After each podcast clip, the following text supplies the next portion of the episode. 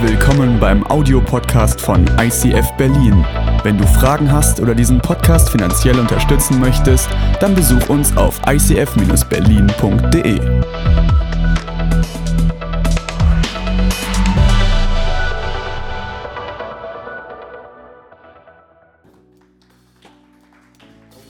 Danke dir für die geile Ankündigung. Okay, ähm, heute ist ein schönes Thema, Saat und Ernte. Eigentlich ein Thema, was so ein bisschen, ähm, so ein bisschen von der Landwirtschaft kommt. Ne? La Landwirtschaft. Also so mitten typisch Berliner Thema. Ich habe euch ein Bild mitgebracht von dem Svalbard Seed Vault. Weiß nicht, kennt ihr das? Das ist ein Bunker. Der steht in Spitzbergen. Ihr seht den Eingang von dem Bunker, da ist er. Ähm, in diesem Bunker, da gibt es keine Soldaten drin, da gibt es keine ähm, Panzer oder sowas, sondern in diesem Bunker äh, werden Samen aufgehoben. Also nicht Samenbank wie für die Menschen, die irgendwann Kinder haben wollen, aber keinen Vater dazu oder so, sondern das ist, äh, für, also da werden Kartoffeln und Mais und Gerste und Weizen und so.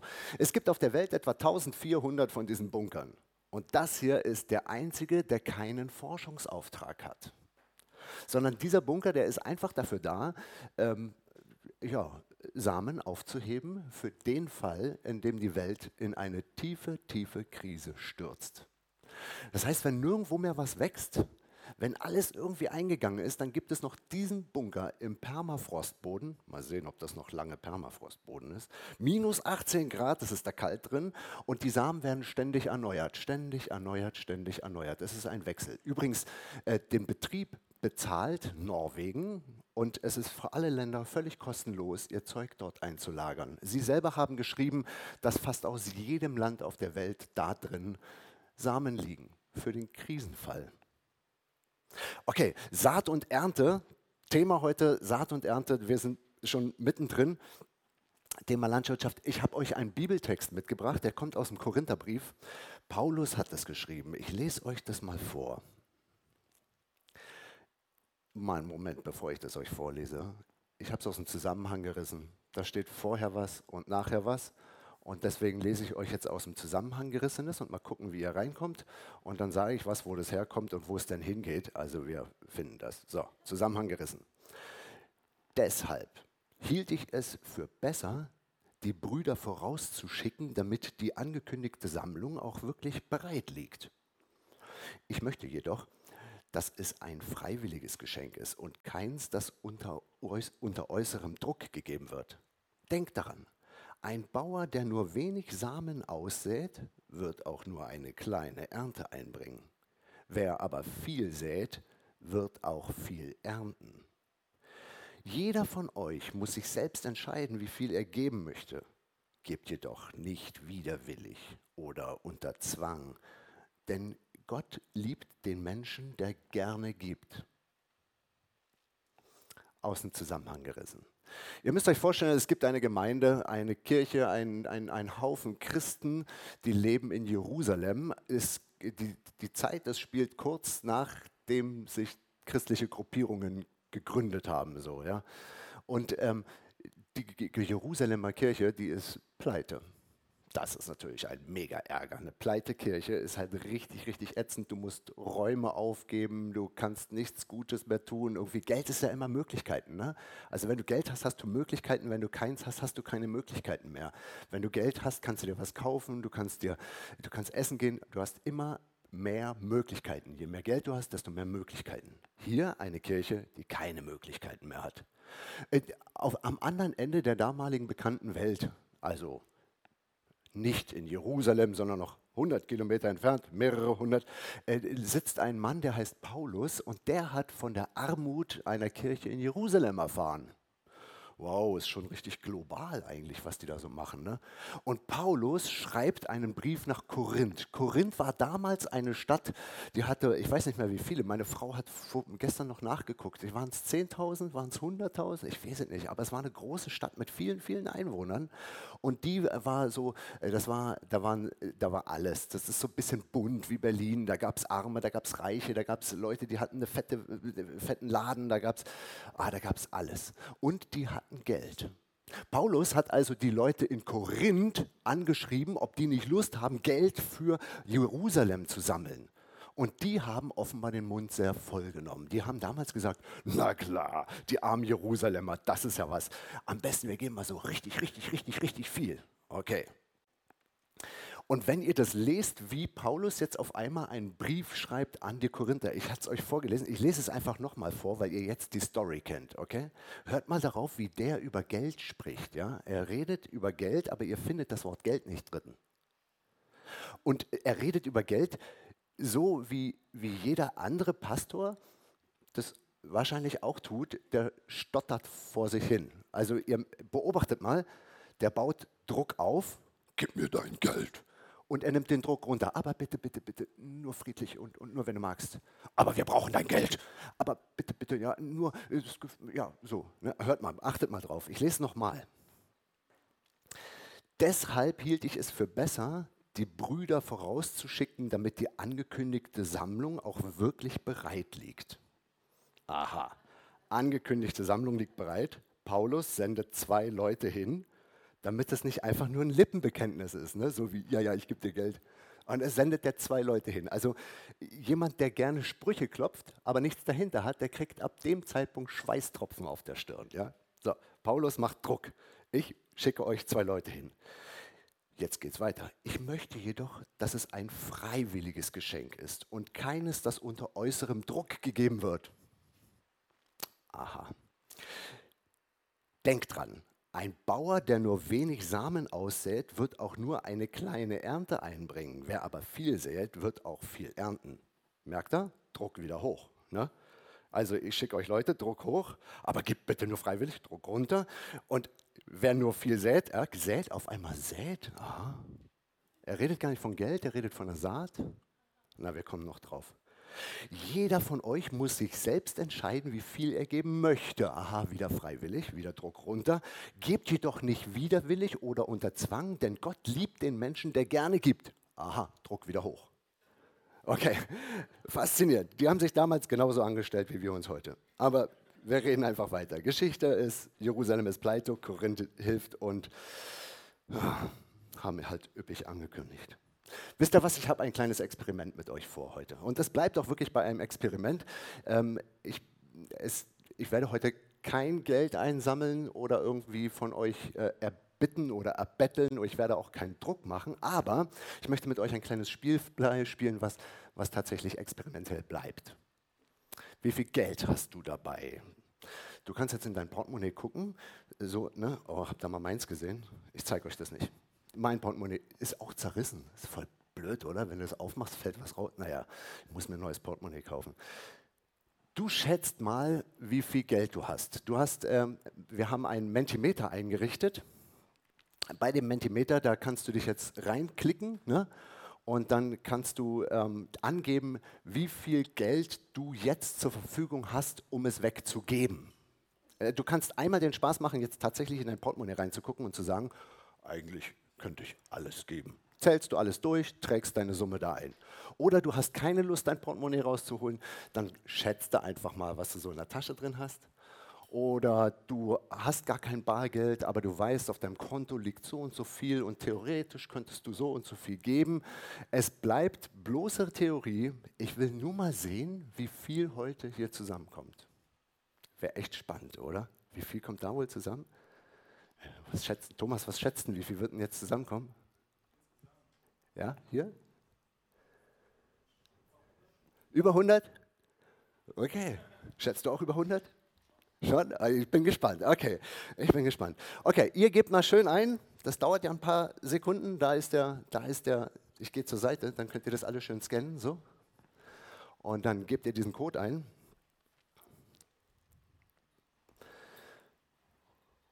Und dann mal sehen. Ich habe nicht eingegeben. Aber ich lese ja auch aus meinem Handy vor. Wenn ich das jetzt dafür ein. Wow, Zahlen! 250. Wer hat 300 dabei? 50 Euro 12. Ey, da steht keine Währung, sind das Cent? 12 Cent, ja. 12 Cent hat jemand eingeschrieben. Wow, 2. 2 Euro ist auch cool. Hi, schreibt jemand. Ich sage auch Hi, wer auch immer du bist. Suji. Ey, jemand hat Suji dabei. Aber Suji ist doch unbezahlbar. Ey, wer spendet hier Suji? Das ist ja geil. Okay. Sag mal, kann das irgendjemand zusammenrechnen, wie viel das ist? Also ihr müsst Suji, glaube ich, rausnehmen und Hi auch. Hi. Oh, weil ist das viel.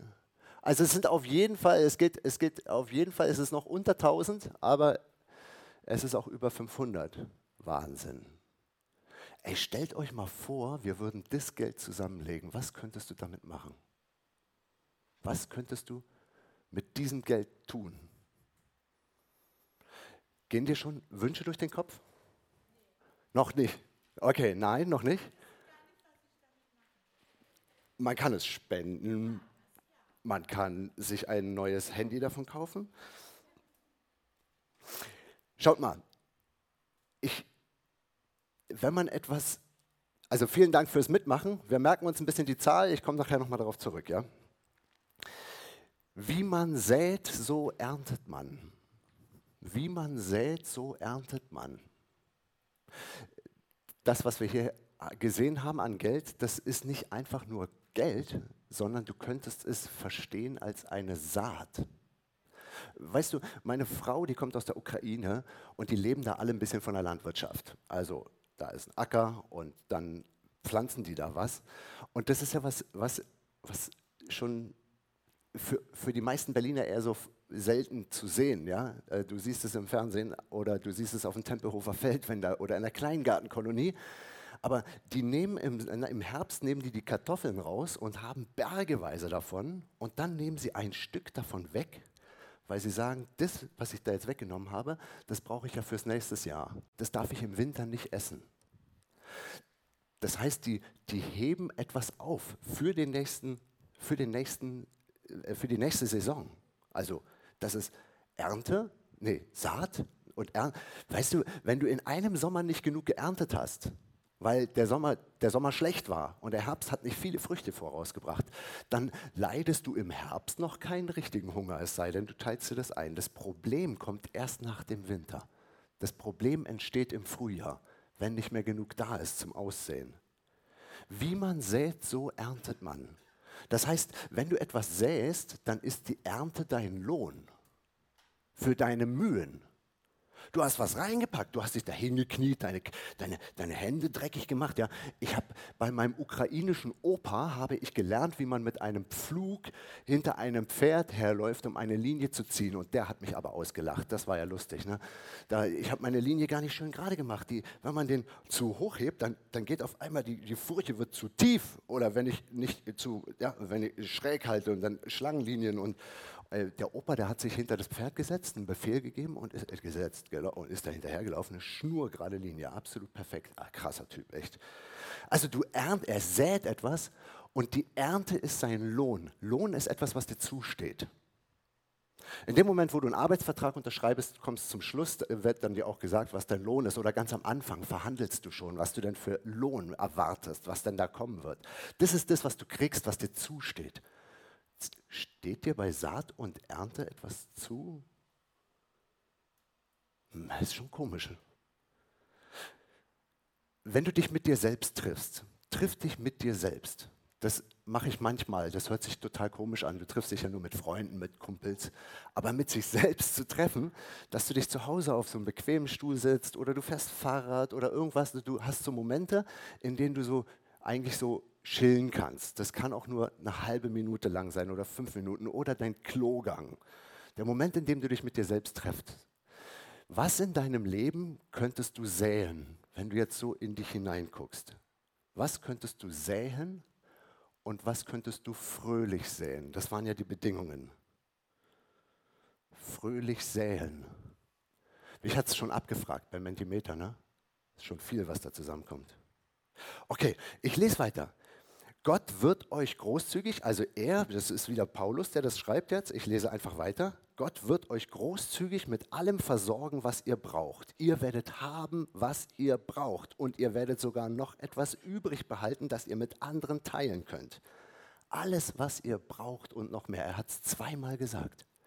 Das heißt, wenn du dein Geld, was du hast, dies ist eine Geldsammlung, um die es geht, wenn du dein Geld als Saat verstehst, dann legst du nicht ein Maiskorn in die Erde, sondern du legst ein Geldstück da rein. Und dann wächst dann, wächst dann ein Geldbaum? Nein, natürlich nicht. Wie sät man eigentlich bei Gott? Wie sät man bei Gott? Und wie ist es, wenn du das Geld einfach mal so weghaust, so in, den, in die Erde steckst, dann wächst er und Gott sagt, diese Ernte, diese Ernte wird nicht kaputt gehen. Also da kommt nichts, keine Motten, die das dann wegfressen, da gibt es keine Kartoffelkäfer, die das kaputt machen, sondern diese Ernte wird aufgehen. Sie wird aufgehen. Das ist ein mega Versprechen. Wisst ihr, ich kenne so Leute, die fragen mich immer, ey Micha, wie macht man das eigentlich, dass man Gott erlebt? Du, ich bin schon irgendwie christlich, aber, aber so, so weißt du, meine Erlebnisse mit Gott, die sind so echt sparsam. Das sind keine richtigen Wunder, irgendwie bleibt alles aus in meinem Leben. Ich habe ich hab eigentlich gar nicht so ein spektakuläres Leben. Weißt du, ich habe mit einem Religionslehrer gesprochen und der hat mir erzählt, dass in der Bibel total viele Wunder passiert sind.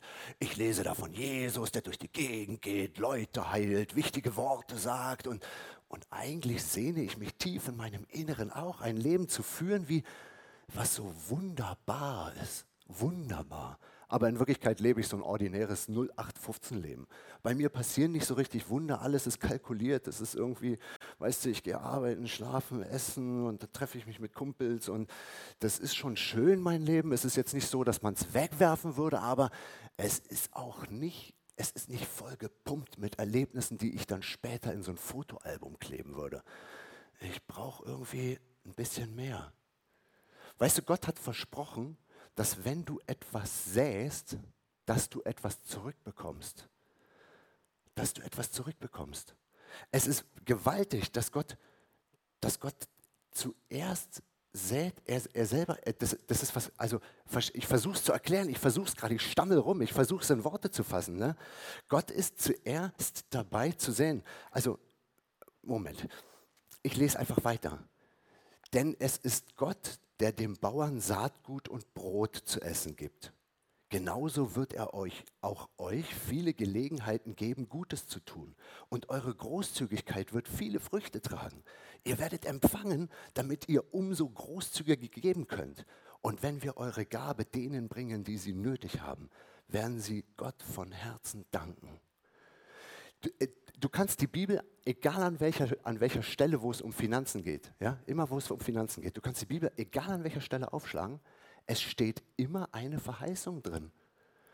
Du kannst geben, ich, hab, ich kenne keinen, der sich kaputt gespendet hat. Ich kenne Leute, die haben sich, die haben sich was gekauft, ein Motorrad, sind gegen einen Baum gefahren, Motorrad war kaputt oder sowas. Ne? Die Leute haben hoffentlich noch gelebt. Es gibt Leute, die verzocken ihr Geld, aber es gibt keinen, der, das, der, das, der sich arm gespendet Ey Leute, da liegt eine krasse Verheißung drauf. Und du kannst es genauso machen wie Gott, denn Gott ist es, der dem Bauern Saatgut und Brot. Ja, weißt du was? Die meisten Bauern, die ich kenne, die sind auf diese Erde gekommen und die ersten Pflanzen waren schon da. Der hat ja nicht angefangen, ein Maiskorn mit einer DNA zu stricken und zu sagen, so, und jetzt habe ich das gebaut und jetzt setze ich das da ein und dann wächst irgendwas. Nee, hat er nicht gemacht. Der hat, der hat genommen, was da war und es ist vermehrt. Was ist, wenn dieses Geld, was in deinem Portemonnaie, was du hier angegeben hast, was ist, wenn das dir gar nicht gehört? Ja klar, da steht Deutschland oben drauf oder steht EU drauf. Das, gehört irgendjemandem, dieses Geld. Ne? Aber es ist so ein, so was ist, wenn alles, was du besitzt, dir nicht gehört? Du hast doch dein Leben nicht selber gemacht. Das ist so, das ist so, dieses zuerst geben, das ist so eine, so eine, so eine Bewegung, die Gott drauf hat. Das allererste, was Gott macht, er macht erstmal Leben, er macht erstmal Menschen, er macht erstmal eine Welt, er macht, er, er, macht Regen und Sonne und Mond und Sterne und das ist, er ist der, der zuerst den Einsatz bringt. Zuerst, noch bevor der weiß, ob sich das lohnt. Das checkt er erst danach, ob sich das gelohnt hat. Aber noch bevor der weiß, wie du dich entscheidest, schickt er seinen Sohn, um zu sagen, ey, ich rette dich. Noch bevor alles andere. Deswegen gib deine Kohle wie eine Saat. Gib dein Geld wie eine Saat. Du weißt noch nicht, wie die Ernte aussieht. Du hast keine Ahnung, wie die aussieht. Die Ernte, Ernte kommt erst, nachdem man gesät hat. Das ist ein göttliches Ding, was sich da abredet. Äh, Wahnsinn. Ich lese weiter. Auf diese Weise geschehen gleich zwei Dinge. Die Not in der Gemeinde in Jerusalem wird gelindert und sie werden Gott voller Freude danken. Durch eure großzügige Geschenke werdet ihr also zur Verherrlichung Gottes beitragen. Das ist, das ist das, was du mit Geld machen kannst. Stellt euch vor, ich würde euch sagen, es gibt eine Gemeinde und die ist total arm dran.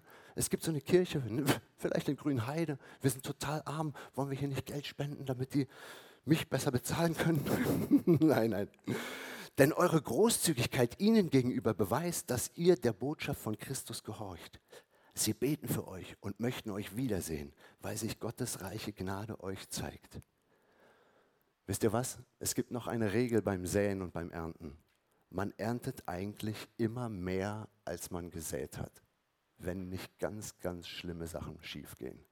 Man erntet immer mehr, als man eigentlich gesät hat. Du nimmst ein Maiskorn, schmeißt das in den Boden und dann, dann wächst und dann entsteht ein Kolben und an dem Kolben sind 100 Stück dran.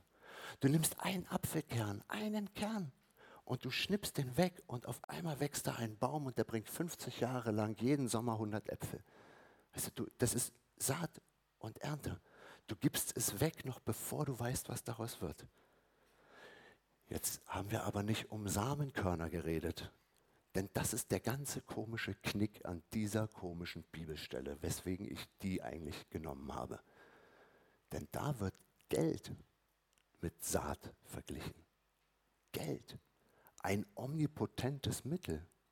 Weißt du, wenn du ein, wenn du ein, ein Maiskorn nimmst, dann wächst Mais draus. Wenn du ein Weizenkorn nimmst, dann wächst Weizen daraus. Wenn du einen Apfelkern nimmst, wächst ein Apfel daraus. Was wächst? Was wächst? wenn du anfängst, Geld zu spenden. Was wächst dann? Wächst in deinem Garten dann ein Baum? Segen, Segen. Segen wächst dann. Weißt du, ein omnipotentes Mittel. Du nimmst dein Geld, setzt es für etwas ein und auf einmal wächst etwas raus. Du machst auf einmal Menschen heil. Vielleicht jemanden, der noch nie genug Geld hatte. Jemanden, der sich die Monatskarte nicht leisten kann. Du gibst dein Geld. Aber dieses Rätsel um Saat und Ernte geht weiter. Also ich meine, weißt du, normalerweise hast du ja einen Acker. Du hast ja einen Acker. Du hast normalerweise so ein Stück Land und da setzt du das rein und du weißt, du kommst im nächsten, du setzt es im Frühjahr rein und im, Herbst weißt du, da ist es gewachsen. Wenn du Geld spendest, sag mal, wo wächst denn das eigentlich? Wo wächst das? Wächst es bei dir in deinem Garten? Oder hat es da ab dem Zeitpunkt ganz, ganz viel mit Vertrauen zu tun? So wahnsinnig viel mit Vertrauen. Weißt du, Gott ist dieses Barometer, Geld, Geld, ja, dieses komische Ding, was selbst Paulus in der Bibel Schwierigkeiten hat zu besprechen. Druck rauf, Druck runter, Druck rauf, Druck runter, redet keiner gerne drüber. Aber Geld ist dein Glaubensbarometer. Oder nicht nur Geld mit den Dingen, die dir so wichtig sind. Und über Geld redet man nicht, das hat man, da, da, da, redet keiner drüber, da darf man gar nicht, aber wir reden trotzdem drüber. Wir fassen auch die heißen Eisen an. Dein, dein Geld, das, ist, das sollte nicht in deinem Portemonnaie vor sich hin schlummern, das sollte nicht auf deinen Kontos gebunkert werden, sondern das ist Potenzial. Potenzial. Und dieses Merkwürdige ist, wenn du dieses, dieses Potenzial freisetzt, indem du es jemandem gibst oder etwas gibst, einer, Intuit, einer, einer Institution gibst, einer, einer, von mir aus einer Kirche gibst, du gibst dieses Geld und es wächst hundertfach hervor.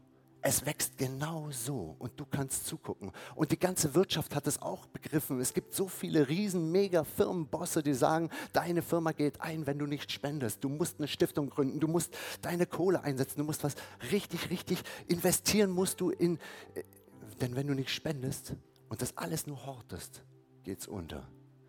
Okay, du hast keinen Acker, sondern du hast Geld und wo setzt du das jetzt rein? Der Boden ist ja nicht da. Dein Kleingarten ist nicht da. Hm. Wie wäre es, wenn du das ins Reich Gottes pflanzt? Dein Geld in Gottes Hand. Das kann so vielfältig aussehen. Das kann so wahnsinnig vielfältig aussehen. Wann hast du das letzte Mal jemanden mit deinem Geld glücklich gemacht? Wann hast du das letzte Mal ein fröhliches Gesicht gesehen, weil du jemandem etwas besorgt hast, etwas gemacht hast mit Geld, was der sich hätte nie ohne dich leisten können? Wann hast du das letzte Mal erlebt, wie, wie, wie du jemandem ein Leben geschenkt hast? Weißt du, es gibt so eine Indienhilfe oder sowas, ne? So kleine Kinder in Indien, die in ihren Kasten gefangen sind, also nicht Kasten von äh, in der Holzkasten, sondern in ihren, in ihren gesellschaftlichen Räumen, die da nicht rauskommen und kein Geld dafür haben, ihr Leben aufzubauen oder zu studieren oder eine Ausbildung zu machen. Und 20 Euro von dir monatlich würden diesem Kind eine Zukunft schenken. Glaubst du eigentlich, dass wenn du das da reinsägst und du säst und es wächst auf einmal, alles was du, alles was du irgendwie spendest in eine Kirche hinein, in wo auch immer, da wächst was auf. Du, du schenkst damit Zukunft. Und das, das, das Magische daran ist, weißt du, wenn du in deinen eigenen Acker säst, ne, dack, dann bekommst du einen Lohn, das steht dir zu. Und Gott hat gesagt, wenn du in seinen Acker wäst, steht dir auch was zu. Er sagt, es ist ganz normal, dass du was rausbekommst. Du steht gar keine Frage. Du bekommst was raus dabei. Du bist ein Spender. Okay, und da hinten, du legst was rein in den Acker und da hinten irgendwo wird ein Kind gesund. Oder dort hinten, da kann sich auf einmal jemand die Monatskarte leisten. Oder auf einmal kann sich jemand die OP bezahlen oder den Zahnersatz oder sowas. Ne? Auf einmal ist das da. Aber da wächst ja bei dem was und nicht bei dir. Oder? Also äh, rechne es durch. Ich spende etwas und ich gebe dir mein Geld. Jetzt kannst du dir, nee, du hast, glaube ich, alles. Ich muss jemand anders angucken. Ich gucke dich trotzdem an. Ich spende dir irgendwas und du kaufst dir irgendwas. Aber dann ist ja, dann ist, wo ist mein Lohn? Wo ist mein Lohn? Ich habe das, wisst ihr was, dieser Acker Gottes, dieser Acker Gottes, der ist so groß und so mächtig, wenn du jemand anderem spendest, wächst bei dem was auf und du bekommst es auf eine, auf eine unerklärliche Weise wieder. Auf eine unerklärliche Weise. Ich würde sagen, probier das aus.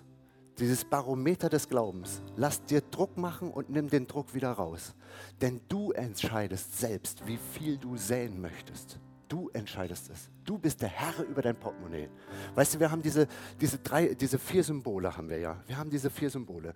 Dieses erste, und dieses erste wunderschöne Herz, dieses Herz, in das du, in das du den Samen säst, in das du dein Geld oder sowas säst, ne? da steckst du das rein. Und dann fängt das an zu wachsen. Und dieses Herz, da wächst etwas raus. Und weißt du, das ist nicht nur so, dass du dir irgendwie ein Stück Regenwald kaufst und da dein Geld reingesetzt hast und die einzige Lohn, den du bekommst, ist, dass du ein bisschen glücklicher wirst. Nein, dieses Geheimnis Gottes, dieses, es wächst etwas raus und es wächst, es wächst zu dir weil du etwas getan hast, was Gott auch tut. Er gibt sich, ohne eine Gegenleistung zu empfangen. Er gibt sich. Er schenkt, ohne... Weißt du, wenn du auf einmal etwas tust, was Gott auch tut, wird Gott in dir größer. Auf einmal sehen die Leute in dir etwas, was so ist wie Gott. Auf einmal erlebst du die Geheimnisse Gottes. Es ist ein Rätsel, man kann es nicht erklären, aber jeder, der es ausprobiert hat, hat es erlebt und erzählt. Weißt du, du kannst so einen Richtungswechsel machen, wo du sagst, ab heute möchte ich ein toller Geber sein. Und vielleicht bist du jemand, der schon immer Geld gespendet hat und ich, du, du sitzt jetzt hier und sagst, Mensch, Micha, Alter, ich fühle mich total angepflaumt. Weißt du, ich gebe immer 20, 30 Prozent von meinem Gehalt und du redest jetzt noch mehr über Geld. Weißt du, vielleicht, dann lass das an dir vorübergehen. Aber es ist, Geld ist nicht das Einzige, was du säen kannst. Du kannst auch Zeit säen. Du kannst Zeit in deine Kinder säen. Du kannst äh, geben, indem du etwas, etwas machst, eine Liebe schenkst. Du kannst gute Worte spenden. Geld ist eins von vielen Dingen. Mach heute diesen Richtungswechsel. Ändere deine Einstellung zum Sein. Häng dich fest an diesem Kreuz, denn dort hat Jesus gesagt, weißt du was, ich lasse mir das was kosten, dass du frei bist. Ich lasse mir das was kosten. Ich lasse mir so viel kosten, dass ich sogar verrecke für dich. Aber dann stehe ich wieder auf, weil ich weiß, ich habe da was gesät. Und wenn das Samen nicht in die Erde geht und nicht stirbt, dann wird er keine Frucht bringen. Und er steht wieder auf und bringt hundertfach Frucht. Der Anker, mach dich fest in diesem Gott, der das kann. Und erlebe das Abenteuer. Geben. Jesus Christus, ich danke dir. Ich danke dir dafür, dass du das vorgemacht hast und wir an dir sehen können, dass alles, was wir geben, kein vergebliches Geben ist. Und jetzt bitte ich dich darum, dass du uns vor Augen führst und zeigst, was wir mit dem, was wir in Mentimeter angegeben haben, was wir in dieser Woche damit machen. Wir haben Zahlen reingeschrieben und ich bitte dich darum, dass du uns einen Menschen vor Augen führst oder, oder etwas, eine, ein, einen Ort schenkst, wo wir sagen können, dort geben wir heute, morgen, übermorgen, in der kommenden Woche, geben wir dort die Kohle rein, ohne zu wissen, was da passiert. Denn wir geben das Geld nicht irgendwem, sondern wir legen es in deine Hände. Jesus, bitte schenk uns, dass wir mit dir zusammen etwas Neues erleben können. Amen.